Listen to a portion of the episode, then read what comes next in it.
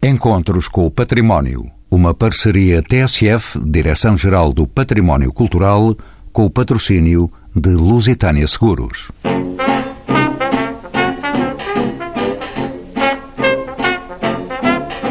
Há 100 anos realizou-se a primeira travessia aérea do Atlântico Sul.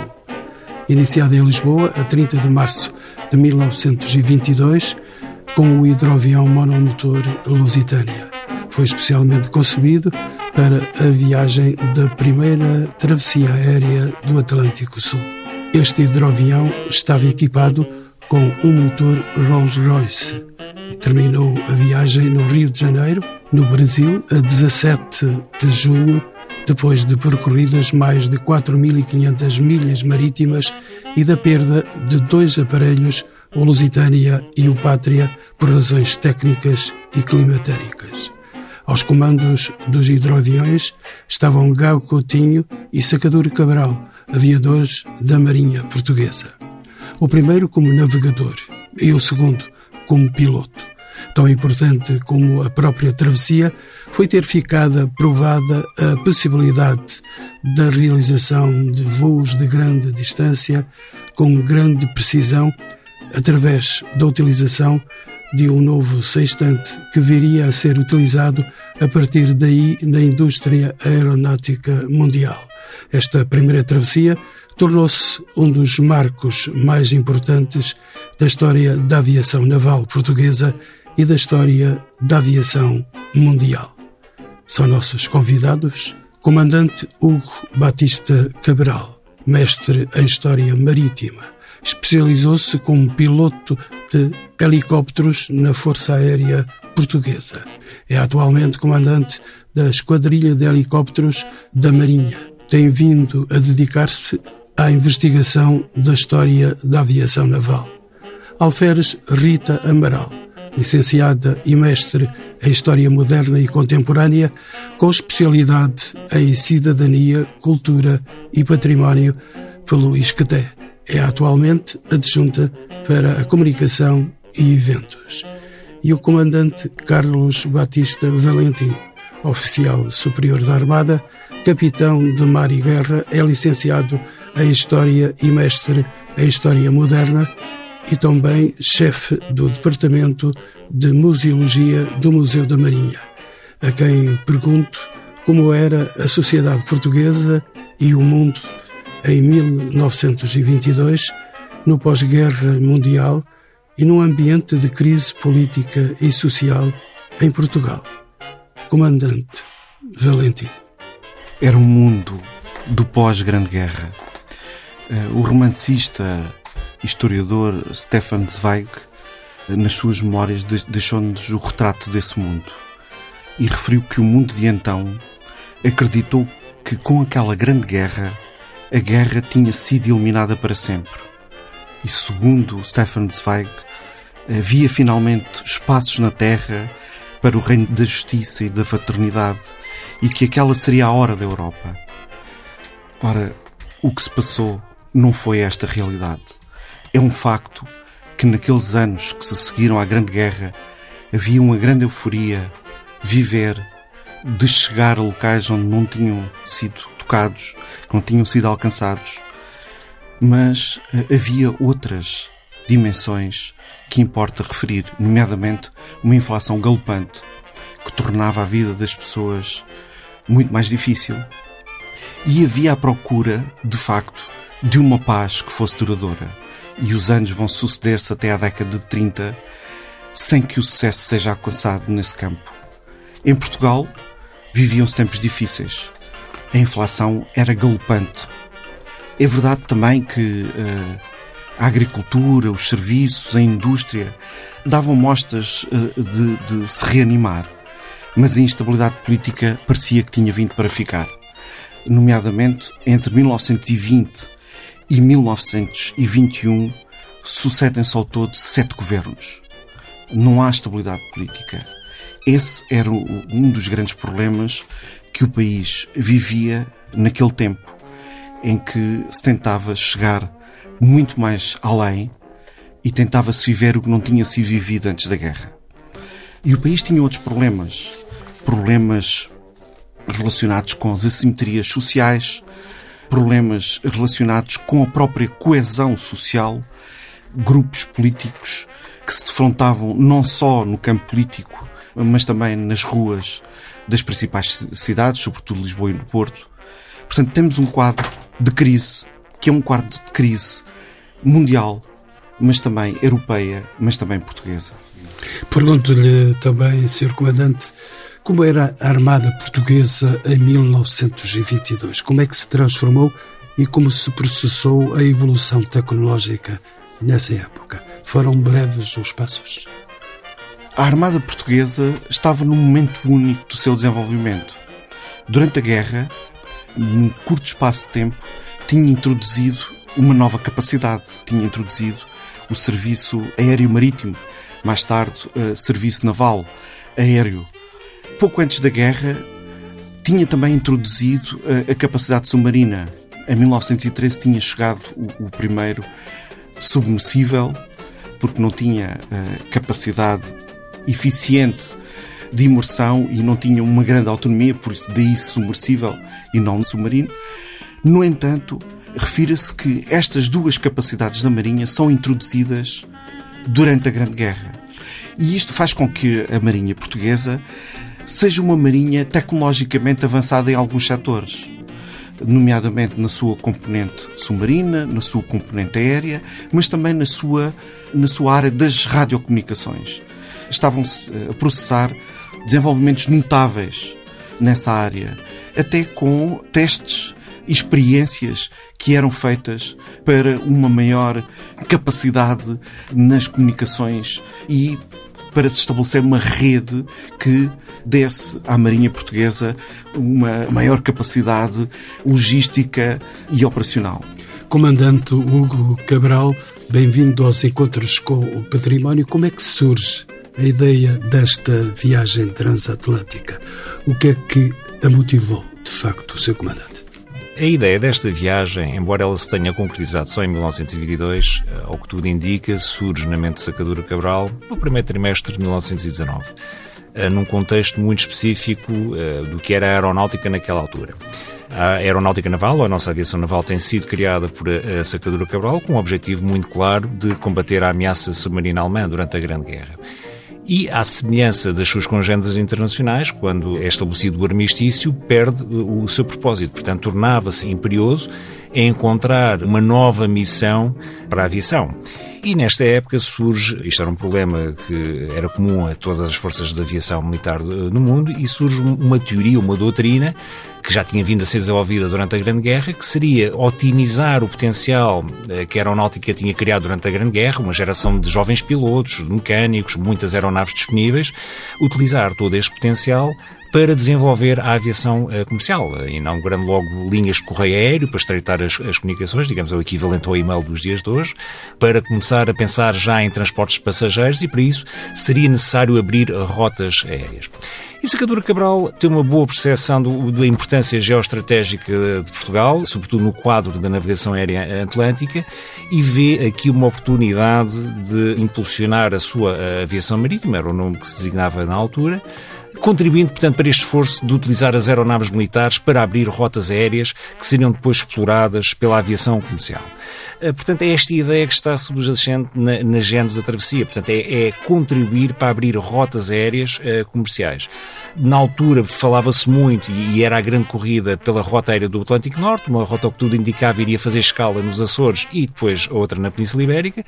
E Sacadura Cabral uh, percebe que tem uma oportunidade de abrir a rota do Atlântico Sul com o Brasil, nosso principal uh, parceiro económico, uma rota que iria fazer escala em Cabo Verde e também em Lisboa. Portanto, isto daria muita semelhança daquilo que tinha acontecido no século XVI, eh, quando dominámos os principais portos do Índico e tomámos conta das rotas das especiarias.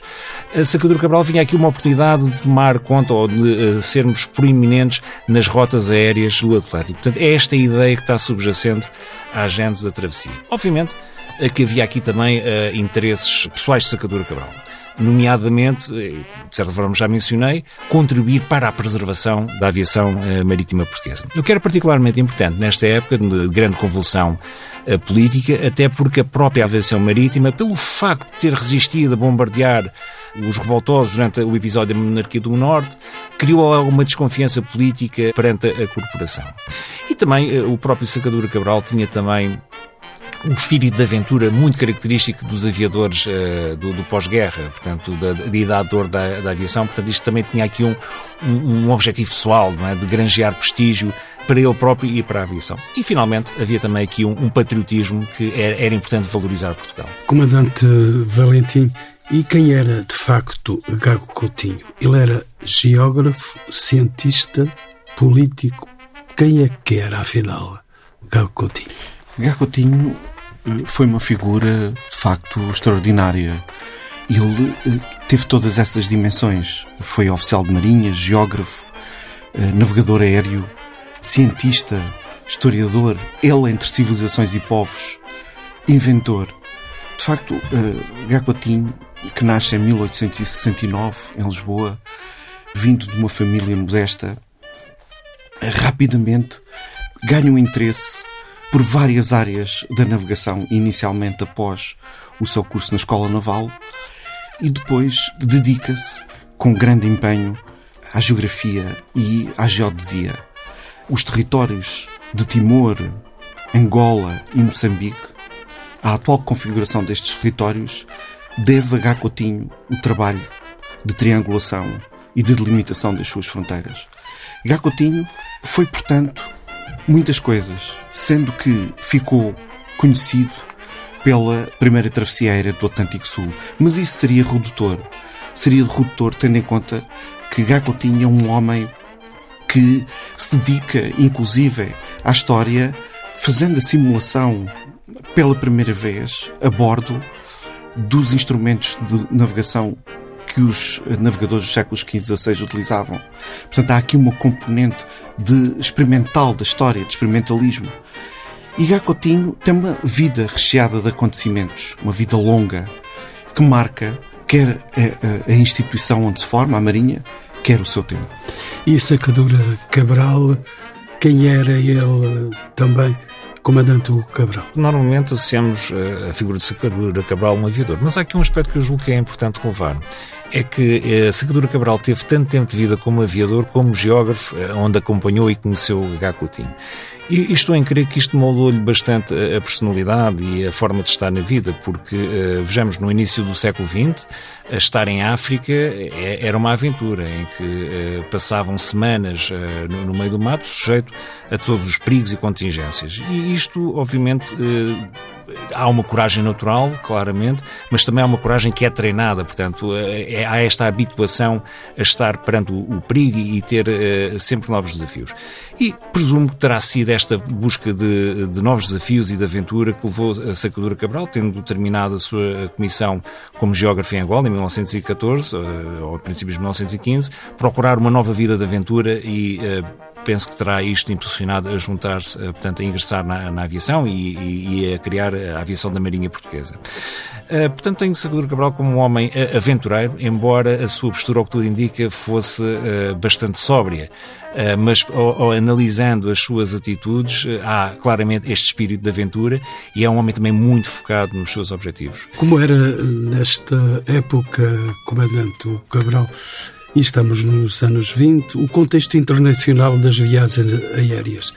Como é que ela se organizava? Este é um contexto que surge, eh, é, é um subproduto do, do final da, da, guerra. Portanto, quando surge todo um espírito, toda uma geração de, de aviadores, de jovens aviadores que tinham enfrentado o perigo uh, uh, durante a guerra e de alguma forma quiseram continuar com este espírito, mas agora não em, em, durante um conflito bélico, mas a desafiar-se a si mesmo os próprios, os próprios limites.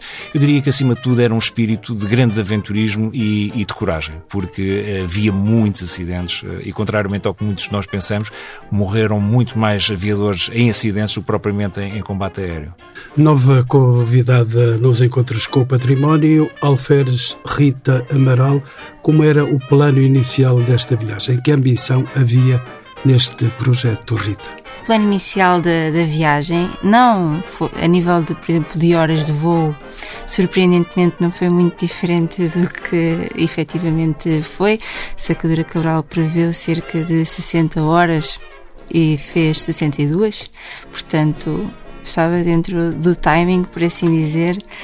Relativamente às etapas, tem aqui uma, uma particularidade engraçada que, eh, portanto, Sacadura Cabral achava que, que conseguiria fazer a etapa Porto Praia Fernando Noronha em 1260 milhas que é praticamente fazer o Oceano Atlântico todo, não todo, mas pronto, uma grande parte, e que é cerca de metade da viagem. E Dava então... jeito de fazer o Atlântico todo, porque senão não, não poderia poisar tão Sim, mas fazer metade do Atlântico todo de uma vez não, não teria, portanto, não teria outra escala, por assim dizer. Portanto, foi de Lisboa, inicialmente as etapas estavam delineadas fazer Lisboa Las Palmas, Las Palmas Porto Praia, Porto Praia Fernando Noronha e Fernando Noronha Pernambuco.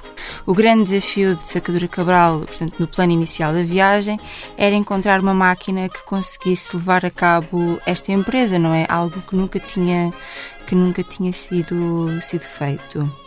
O encontro de, desta máquina, que vai para o ferry, foi a melhor máquina que se podia encontrar, com o motor eh, Rolls-Royce, que conseguisse fazer o maior período de voo com a maior autonomia. Outra curiosidade, Alferes Rita Amaral, como é que era o sistema de comunicação entre os dois aviadores? Portanto, as viagens eram muito longas e, por causa do peso, não se levava rádio. Ou seja, o sistema de comunicação entre os aviadores era através de um caderninho de recados, onde, portanto, eles escreviam as mensagens um pelo outro e depois iam passando entre o lugar do piloto e o navegador. Rita, ainda posso perguntar-lhe como é que se alimentavam o Gago Coutinho e o Sacador Cabral? Tanto o Gago Coutinho como o Sacadura Cabral só podiam levar cerca de 5 quilos cada na viagem. Portanto, eles levaram chocolates, bolachas de água e sal, água e levaram inclusive uma garrafa de Porto uh, segundo Sacadura Cabral, para casos extremos. Vale, vale bem ter um vinho por perto. Exatamente, Porto, sim. Portanto, a alimentação dos aviadores foi bastante precária. Uh, o vinho da Madeira também podia dar algum jeito, que caso eles fizessem um ataque uh, à água que circunda o arquipélago da Madeira. Havia voos noturnos, Rita. Quantos dias é que levou? Já me disse. A viagem no total levou 60, 62, cerca de 62 horas. Começou no dia 30 de março e terminou no dia 17 de junho. Pronto, isto dividido nas etapas que foram feitas. E havia voos noturnos? Não chegou a haver propriamente voos noturnos porque foi, foi dividido pelas etapas da viagem. E uma outra curiosidade, Rita: como é que foi a recepção dos aviadores na chegada a Rio de Janeiro? Foi uma recepção fantástica, não só uh, no Rio de Janeiro, aliás, logo quando os aviadores chegaram ao Recife, no dia 5 de junho, já houve uma recepção gigante de, de toda a população em que há pouco deu o exemplo se era atualmente quando os jogadores de futebol ou dos Jogos Olímpicos chegam ao aeroporto, eu diria que foi muito maior, porque isto foi o culminar de uma viagem em que Portanto, foi uma viagem estressante, se pudermos considerar. Essa recepção foi maior do que a que aconteceu aos heróis do futsal? Foi, muito maior. Muito maior. Milhares de pessoas esperavam Gago Coutinho e Secadura Cabral. No Rio de Janeiro, então, era um mar um, infinito de, de, pessoas que esperavam os aviadores. E para terminarmos este voo consigo ao Alferes Rita Amaral, foi simpático o voo que fiz consigo. Quando é que chegaram a Portugal e como é que foi essa recepção? Ainda me faltava fazer esta questão. Portanto, eles chegaram a Portugal, não vieram a voar, vieram pronto no, no navio e foi uma recepção sem precedentes, foi uma alegria enorme. Portanto, Portugal, através da imprensa, estavam inquietos para receber os aviadores neste ato pioneiro. Nunca se tinha feito e a verdade é que esta viagem veio abrir todo um conjunto de viagens aeronáuticas pelo mundo inteiro o raio de Lisboa-Macau, dois anos depois, em 1924, a travessia aérea do Atlântico Sul, em 1927, o cruzeiro aéreo às colónias, nos anos 30, e foi efetivamente a viagem de Gago Coutinho e Sacadura Cabral, em 1922, que deu início a este conjunto de viagens que depois tanto hum, a aviação naval como a aeronáutica militar do Exército fizeram. A chegada da TAP estava ainda longe, só nos anos 40 que Sim. chegou a TAP. Sim, para em fazer 1945. Viagens, viagens mais seguras. Mais seguras, sim. Mais seguras para, para o seu tempo. Aliás, posso dizer que a TAP, quando foi fundada, fazia a rota Lisboa-Madrid, mas a mais conhecida era a linha aérea imperial, que fazia Lisboa-Lourenço Marques em seis dias com 12 escalas. Num DC-3, num Dakota, que era um avião utilizado na Segunda Guerra Mundial para o lançamento de tropas paraquedistas. Portanto, sim, eram viagens seguras. Agora, se eram viagens confortáveis, isso já é outra pergunta. Penso que seriam mais confortáveis que as dos barcos, na ocasião. Depende da perspectiva. Porque, aliás, e convido todos os ouvintes a visitarem o Museu do Ar em Sintra, que temos lá um Dakota, um DC-3. Podem ver o seu interior e poderão verificar se seria mais confortável ir a Lourenço Marques num DC-3 ou num navio. Muito bem.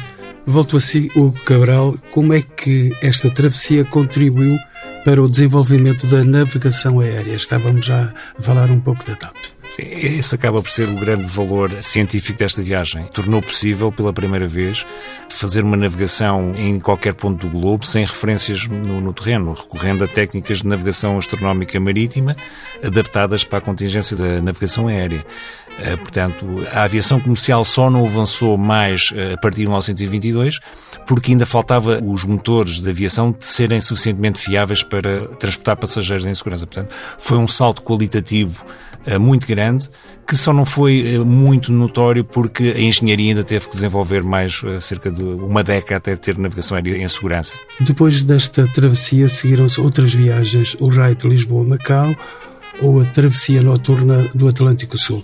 Fala-nos um pouco sobre esta fase da consolidação da aviação naval e da aeronáutica militar, a completar um pouco a conversa que já tínhamos atrás. Portanto, tal como o comandante Cabral já tinha referido, logo depois, no final da Primeira Guerra Mundial, o governo português percebeu que a aviação e que o poder aéreo era algo que ambicionava e que queria consolidar. Portanto, já antes de 1922 existiam unidades militares aéreas que existiam. Existia a Escola Militar de Aviação a Vila Nova da Rainha e depois, a partir dos anos 20, a Igreja do Marquês, que geograficamente ainda é o local onde os pilotos aviadores se formam, agora na Academia da Força Aérea. Tínhamos o Parque Material Aeronáutico, que surgiu em 1918 em Alverca. Uh, ainda hoje, agora numa empresa privada na Ogma, mas era onde era todo o material aeronáutico era construído. Em Tancos havia também o GUIAP, também construído em 1918, mas a partir dos anos 20 começam a ser criadas outras unidades e o Serviço de Aeronáutica Militar e Aviação Naval uh, da Marinha. Portanto, consolidam-se enquanto, não quer dizer unidades independentes, mas enquanto serviços independentes. Eu quero acreditar que até aos anos 20, tanto a aeronáutica militar como a aviação naval, a nível de aprendizagem, andavam um pouco de braço dado e a partir dos anos 20 separaram, sendo unidades mesmo separadas, e depois foi um crescimento até 1952, que é a data da fundação da Força Aérea Portuguesa. Comandante Hugo Batista Cabral é piloto de helicópteros e participou em operações de combate ao terrorismo marítimo no Índico e no Mediterrâneo. Por que é que esta primeira travessia aérea do Atlântico é tão pouco conhecida internacionalmente? Na minha convicção é que tem a ver com o facto de não ter sido uma travessia anglo-saxónica. Porque há aqui claramente uma hegemonia cultural, no, sobretudo no que diz respeito à história da aviação, escrita por ingleses e americanos. E, pese embora este feito tenha sido extraordinariamente, em termos de valor científico, até mesmo em termos de coragem pessoal, superior a muitos voos que foram feitos uh, bem informados, por exemplo, estou-me a referir concretamente ao voo de Charles Lindbergh, um, veio de um país uh, pequeno, portanto era, havia aqui uma certa competição entre países e não era de todo interessante divulgar feitos grandiosos de países que uh, nem sequer eram uh, concorrentes. Mas não eram os ingleses nossos aliados? Note que esta questão da, da, aviação nos anos 20 era o símbolo mais claro de, do desenvolvimento uh, tecnológico de um país. Ainda não estavam e, contentes com o Exatamente. Uh, eles estavam na, na vanguarda da, da, tecnologia aeronáutica e, de repente, em, em, três meses são ultrapassados pelos pequenos portugueses, é? Um pouco como foram no, nas navegações marítimas. Portanto, embora o rei, o rei Jorge V, julgo eu, até escreveu uma carta a controlar o Presidente da República, na imprensa não teve grande divulgação. Falou-se, mas sem o, o protagonismo que teve na imprensa portuguesa, brasileira e até mesmo no mundo latino. Eh, foi bastante divulgado pelos franceses e espanhóis e italianos, mas no mundo anglo-saxónico houve referências, mas uh, relativamente sóbrias. Uh, eventualmente com algum ciúme. Heróis serão eles. Carlos Valentim, comandante, estava-me a pedir a palavra. Esta questão. Uh, Quer bater nos ingleses? Esta questão de um pequeno país ultrapassar outros países supostamente tecnologicamente mais avançados é uma questão que não deixa de ser interessante. Tendo em conta que estes dois homens, Sacadura Cabral e Gacotinho, tinham bem presente, vinham de uma tradição rica em termos uh, de navegação, em termos náuticos, e queriam honrar os seus antepassados e, de certa forma, mostrar que o país tinha capacidades e que evoluíra tecnologicamente.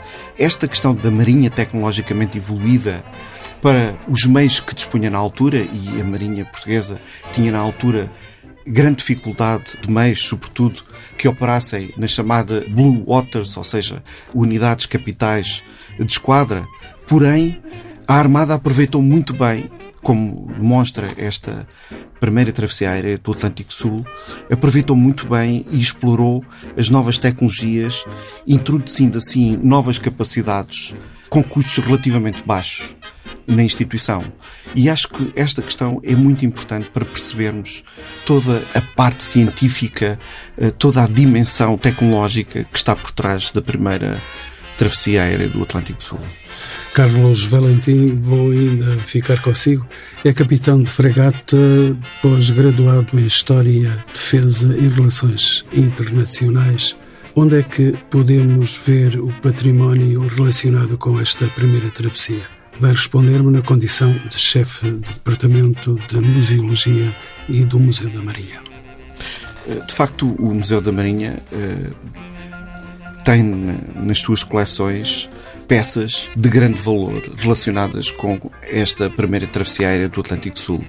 Desde logo, a mais importante peça e também a mais visível, o avião Santa Cruz que se encontra no pavilhão das Galeotas.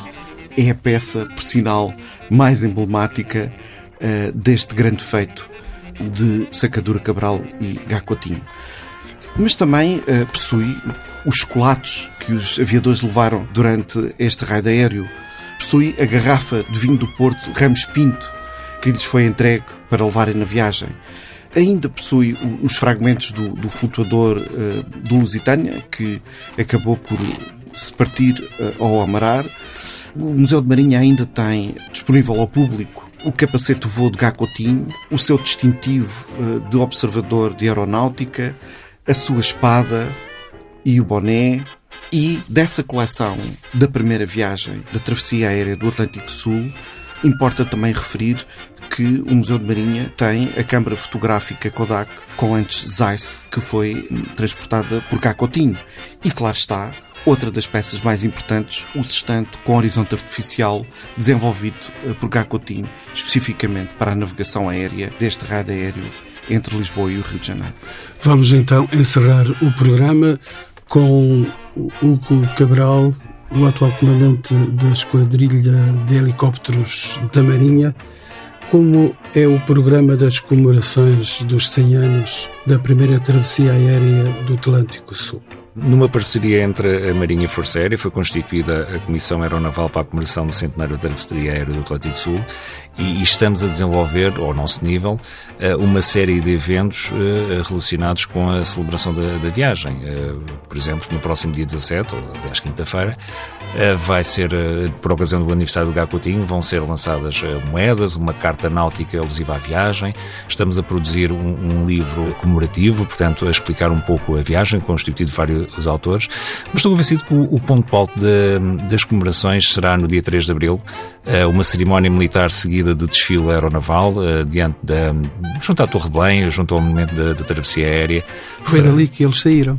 Uh, não, foi no dia 30 de março, uh, mas sendo uma quarta-feira, optámos por passá-lo para dia 3 de abril, que é o domingo, para poder agregar o máximo de visitantes possível. Mas estava a dizer que saíram dali da Torre de Belém. Uh, eles saíram da Doca do Bom Sucesso, onde ficava situado o Centro de Aviação Naval de Lisboa, portanto, na metade leste da doca, eh, ainda está lá hoje a grua preservada, a grua dos hidroaviões, mas aquele local era a base de, de Sacadura Cabral, portanto, do Centro de Aviação Marítima de Lisboa, e eles saíram da doca do Bom Sucesso, efetivamente se provaram uh, diante da Torre de, de Belém, e, e, é aí que está uh, situado o monumento comemorativo, que é uma réplica do de Santa Cruz uh, em, em, metal. Eles faziam a réplica também daquela famosa histórica viagem saída também dali para a Índia.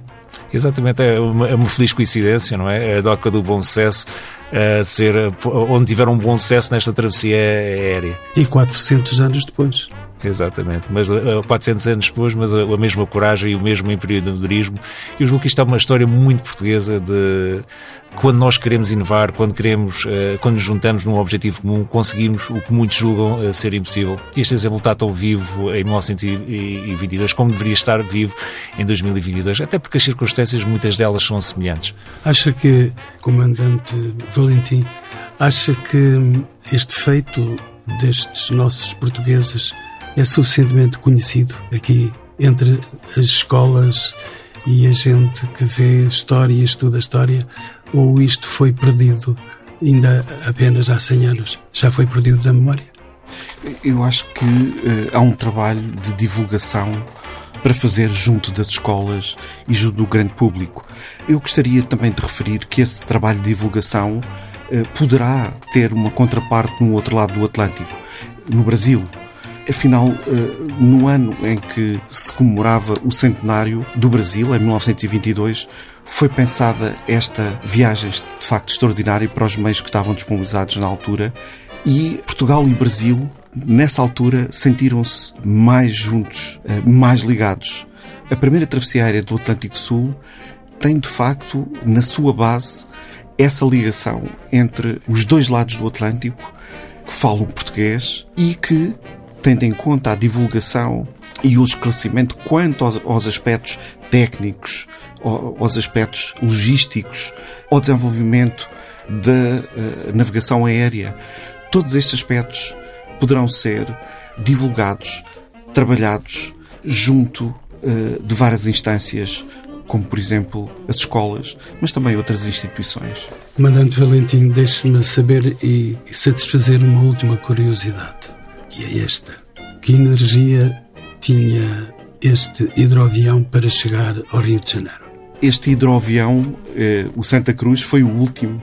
Foi a terceira tentativa durante esta primeira travessia aérea para se alcançar o objetivo eh, que era efetuar a travessia aérea entre Lisboa e o Rio de Janeiro. Eh, para a época, o ministro eh, da Marinha, Vítor Hugo Azevedo Coutinho, que desde logo eh, acarinhou e defendeu eh, a proposta de Sacadura Cabral, foram escolhidos os melhores aparelhos, os aparelhos que supostamente davam garantia que esta viagem se fizesse, se efetuasse com sucesso. Mas a tecnologia disponível era ainda muito básica e os motores não tinham grande autonomia e por tentativa e erro alcançou-se de facto o objetivo e foi uma viagem extraordinária desse ponto de vista. Mas onde pousaram estes heróis da aviação? Onde é que eles pousaram neste percurso que levaram daqui de Lisboa para Rio de Janeiro? Sacadura, Cabral e Gacotinho saíram da Doca de Bom Sucesso no dia 30 de março de 1922 e a primeira escala que fizeram foi em Las Palmas, nas Canárias. De seguida fizeram outra escala em Cabo Verde, seguindo-se os rochedos de São Paulo e São Pedro, e depois, ao longo da costa brasileira, Recife, Bahia, Porto Seguro, Vitória e, por fim, Rio de Janeiro. Encontros com o Património. Uma parceria TSF, Direção-Geral do Património Cultural, com o patrocínio de Lusitânia Seguros.